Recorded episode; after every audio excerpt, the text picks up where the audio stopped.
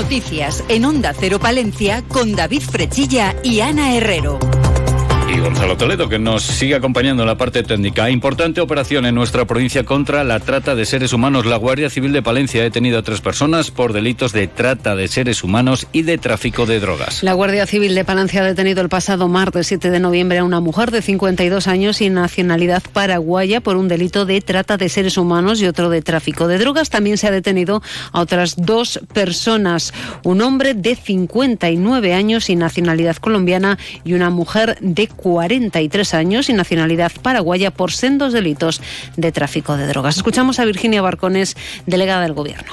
Funcionamiento de ambos pisos era similar. La mujer detenida, de 52 años, alquilaba las eh, habitaciones se encargaba de gestionar desde los elementos textiles a los horarios y servicios de los clientes, así como la disponibilidad de las mujeres que se prostituían. Por otro lado, los dos detenidos restantes, un hombre de 59 años y pareja de la anterior detenida y otra mujer de 43 años, se encargaban de suministrar sustancias estupefacientes a los clientes que así lo demandaban. Durante los siete meses y medio que ha durado la investigación, se han registrado dos viviendas donde se ejercía la prostitución y se ha identificado a 16 mujeres de diferentes nacionalidades. Rafael Campos es el teniente coronel de la Guardia Civil en Palencia. A raíz de la captación y provisión de un eh, alojamiento a una serie de mujeres con el fin de la explotación sexual que se eh, sustancia eh, mediante el aprovechamiento de su condición de inmigrantes irregularidades, el aislamiento social que eso implica, la falta de alternativas y por consiguiente la situación de vulnerabilidad en el registro a las viviendas se localizaba diferente cantidad de droga, por ejemplo, destacan los 91 gramos de cocaína. Bueno, pues dentro de unos instantes les vamos a contar más noticias, pero lo que hacemos ahora es conocer el tiempo. 11 grados en el exterior de nuestros estudios. Conectamos con la Agencia Estatal de Meteorología. Hola, ¿qué tal? Buenas tardes. Buenas tardes. Durante esta tarde en la provincia de Palencia disminuye la nubosidad, quedando el cielo poco nuboso. De nuevo, al final del día, intervalos nubosos con algunas precipitaciones débiles y dispersas en el norte de la provincia. La cota de nieve sobre 1.700-1.800 metros al final. Las temperaturas suben ligeramente o se mantienen sin cambios. Se espera hoy una máxima de 13 grados en Carrión de los Condes, 12 en Palencia, Aguilar de Campo y Cervera de Pisuerga, 9 en Guardo. Hoy viento del oeste flojo en general. Mañana cielo nuboso cubierto con precipitaciones débiles que serán más probables en el norte y al final del día. No se descartan por la mañana brumas y nieblas, sobre todo en zonas de montaña. Las temperaturas se mantienen con pocos cambios o en ligero descenso. Máximas de 13 en Carrión de los Condes, 12 en Palencia, 11 en Aguilar de Campo, 10 en Cervera de Pisuerga y 9 en Guardo. Las mínimas de 5 en Palencia, 4 en Aguilar de Campo y 4 también en Guardo. Viento flojo de componente oeste con algunas rachas fuertes en el norte. Es una información de la agencia Estatal de Meteorología. Grupo Salmillán, Tanatorios Funerarias, les ofrece la noticia del día. 220 trabajadores se verán afectados por la bajada de producción de Renault. La empresa ha cedido a reducir la lista inicial de 488 trabajadores afectados por la bajada de producción que anunciaba hace unos días. De ellos, recordamos, 73 son de la factoría de Villamuriel, 63 de montajes y 84 de carrocerías de Valladolid. Adolfo Arnaez, de UGT son 220 los trabajadores afectados eh, en la actualidad, 73 trabajadores de la factoría de Palencia, 63 de la factoría de montaje y 84 de la factoría de carrocerías. Nosotros hemos vuelto a insistir en que ese número se puede y se tiene que reducir. La empresa se ha comprometido a estudiarlo de nuevo Renault se ha comprometido también a que todos los contratos eventuales lleguen a su finalización y a respetar los turnos más favorables por motivos de conciliación. El próximo martes 14 de noviembre se celebrará una nueva reunión. Grupo San Millán sigue creciendo en la capital y también en la provincia. En la calle Extremadura 12, nuevos velatorios crematorio con amplias y confortables salas. También en venta de baños y Villamuriel. Grupo San Millán. Siempre a su servicio las 24 horas del día en el teléfono 979 166 200. Pues seguimos hablando del ámbito económico porque la Cámara de Comercio de Palencia ha hecho entrega de sus galardones. Recordamos, la medalla de oro ha sido otorgada a Grupo Oreón, el premio especial relevancia para el Palencia Baloncesto, la medalla de plata ha sido otorgada a la Escuela Anza Ismael y la medalla de bronce para Marel Mujer. Los premios de la Cámara de Comercio se completan con el galardón a la innovación, calidad y más de nuevas tecnologías para el grupo Construyendo Futuro Informático. Stinson Solar recibe el galardón Emprendedor Nueva Empresa y Bodega Remigio de Salajalón merecedora del galardón de turismo. El acto ha servido para que el presidente de la Cámara de Comercio de Palencia, Conrado Merino, pues haya puesto de manifiesto la difícil situación de los empresarios palentinos que tienen que hacer frente a la subida de las materias primas o al alto coste de financiación. Merino advierte que el próximo año pueden cesar su actividad entre el 20 y el 30% de las empresas. Eh, los bancos no prestan el dinero a las empresas ahora y tenemos que pagar unos intereses muy caros. Luego tenemos que admitir también caprichos de, nuestro gobierno y, cada vez pagamos más impuestos. Y eso es una lacra que como no seamos capaces de, buscar un remedio pronto, alguna opción que nos favorezca en lo laboral y en lo fiscal, eh, el ambiente empresarial lo que se está cocinando es que esto cada día es una situación más complicada. Yo creo que para el año que viene habrá más de un 20 o 30% de empresas que no podrán seguir. Junto a Merino comparecía la presidenta de la Diputación, Ángeles Armisen, afirmaba que el próximo año se va a anticipar la convocatoria de ayuda al tejido industrial. Este año es sacar esta convocatoria anticipada, va a salir en los próximos días, para que tengan más plazo las empresas, porque somos conscientes de la dificultad que tienen con ese incremento de precios, con el incremento de la inflación, con el incremento de impuestos por parte del Gobierno de España. Por su parte, la alcaldesa de Palencia anunciaba la propuesta de que se construyan depósitos de agua en el polígono, aumentar el suelo industrial y que el acceso al polígono de la 67 sea incluido en los próximos presupuestos generales del Estado. Y desde luego, en cuanto haya gobierno y haya gobierno de España, Palencia y este ayuntamiento va a ir con una reivindicación muy clara y es que no vamos a pasar porque en los próximos presupuestos generales del Estado el acceso de la 67 a nuestro polígono industrial no esté, ¿no?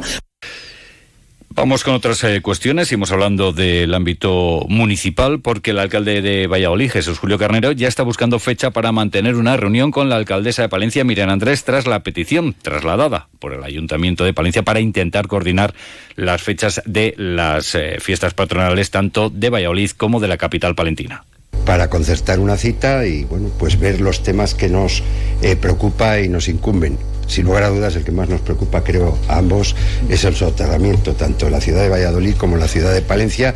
Y yo creo que es importante que mantengamos ese encuentro y tengamos, fíjese, en este tema una unidad de acción, porque eso va a beneficiar a los palentinos, va a beneficiar a los vallisoletanos, va a beneficiar a Castilla y León. Pues continuamos eh, hablando del ámbito municipal porque hoy el Pleno del Ayuntamiento ha aprobado la propuesta de modificación de ordenanzas fiscales y reguladoras de precios públicos y de las ordenanzas reguladoras de prestaciones patrimoniales de carácter público no tributario para el ejercicio 2024. Carlos Hernández, concejal de Hacienda, señalaba que con esta propuesta el equipo de gobierno ha mantenido la presión fiscal, la subida planteada es del 3,5%, similar al IPC, y se contempla el factor renta. Además, se han incluido varias propuestas de la oposición mantener la presión fiscal. Todos los impuestos mantienen los valores de 2023. Es verdad que hay algunas ordenanzas, como hemos dicho antes, que se han incrementado en eh, lo que es la variación del IPC, pero el grueso, que son los impuestos, se mantienen los valores de 2023. Incremento de algunas tasas en igual medida que el IPC, transporte urbano, instalaciones deportivas, participación en procesos electivos desde Izquierda Unida Podemos Rodrigo San Martín afirma que se han incluido modificaciones que se les quedan cortas y escasas y que es paradójico que gusten más las mismas al Partido Popular que a su formación viniendo, viniendo del PSOE. La explicación la encuentra en el acuerdo con Vamos Palencia. Existe un acuerdo para las ordenanzas con el grupo de Vamos, para congelar y mantener todas como están, con la excepción de la subida del IPC del 3,5 para las tasas. Pues me ha repasado su acuerdo de gobierno con el grupo de Vamos y no he visto yo por ningún lado esta condición. Desde Vamos Palencia, Marta Font afirmaba que entienden la necesaria subida que se plantea de tasas y precios públicos. Las tasas, precios públicos y prestaciones patrimoniales de carácter público no tributario, entendemos necesaria la subida que se plantea. Entendemos que eh, responde exclusivamente a la subida que se produce del IPC y que carece de afán recaudatorio. Por su parte, la portavoz de Vox, Sonia Lalanda, recuerda que siguen faltando los estudios técnico-económicos que justifiquen las propuestas presentadas. También pedía que se aclare si se va a llevar a cabo la revisión catastral y justificaba su voto en contra. ¿Con qué valor vamos a salir a la calle a decirle a Luciano, no, no, no os preocupéis que solo es el 3,5%, cuando saben que vamos a tener que pagar los 15.000 o más ¿eh? Eh, millones de euros en Cataluña, otro tanto parecido que han acordado sus compañeros con el BNG, pues miren, no les vamos a acompañar. Y vamos a pensar, pensábamos abstenernos en este punto, pero es que con ustedes, francamente, y menos hoy, no se puede ir ni a heredar. Así que nuestro voto será en contra. Y el portavoz del Partido Popular, Víctor Torres, que hablaba de un día de celebración y sigue pidiendo una regulación de uso del patio del teatro principal. Es un día de celebración Solo han necesitado ustedes unos años en la oposición criticando la política fiscal que lleva a cabo los equipos de gobierno del Partido Popular para que en su primer año, en su primer pleno de ordenanzas fiscales, nos den la razón de la Además, con el voto en contra de Izquierda Unida Podemos y la abstención de Vox, se ha adjudicado a la UTFCC Acción el contrato de ejecución del servicio de limpieza viaria y recogida del resto de residuos urbanos por un importe de más de 81.200 euros y una duración de ejecución de 10 años. Y se ha adjudicado a la Fundación Valorados el contrato de ejecución del servicio de recogida selectiva de aceites usados por un importe de más de 26.000 euros. Pues ese contrato de ejecución del servicio de limpieza por valor de 81.291.000 euros. Una y 57 minutos. Si quieres defender la igualdad y la dignidad de todos los españoles, si estás en contra de la amnistía y de las cesiones a los independentistas utilizando el dinero de todos los palentinos, el Partido Popular te espera en la concentración de este domingo a las 12 de la mañana en la Plaza Mayor de Palencia.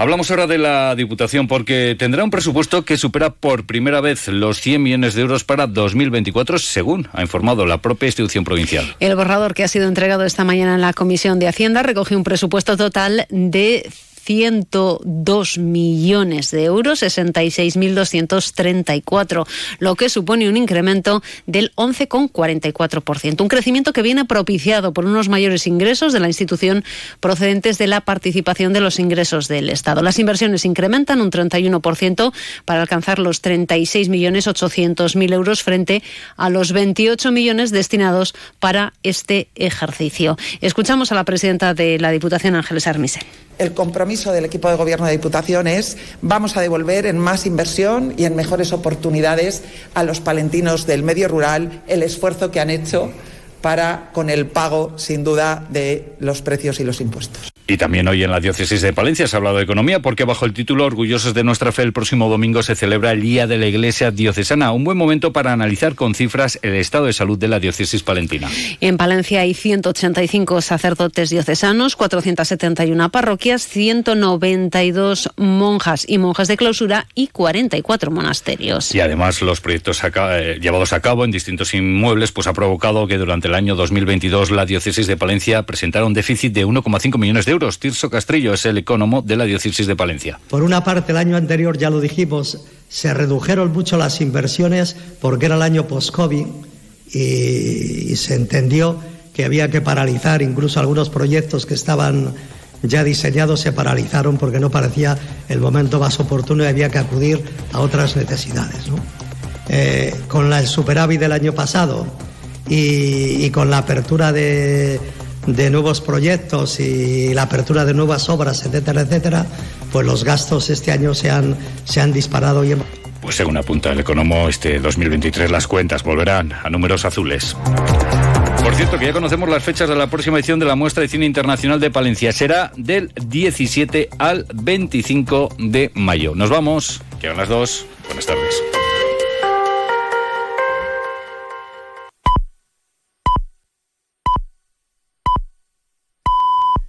La tarde, la una en Canarias. Canarias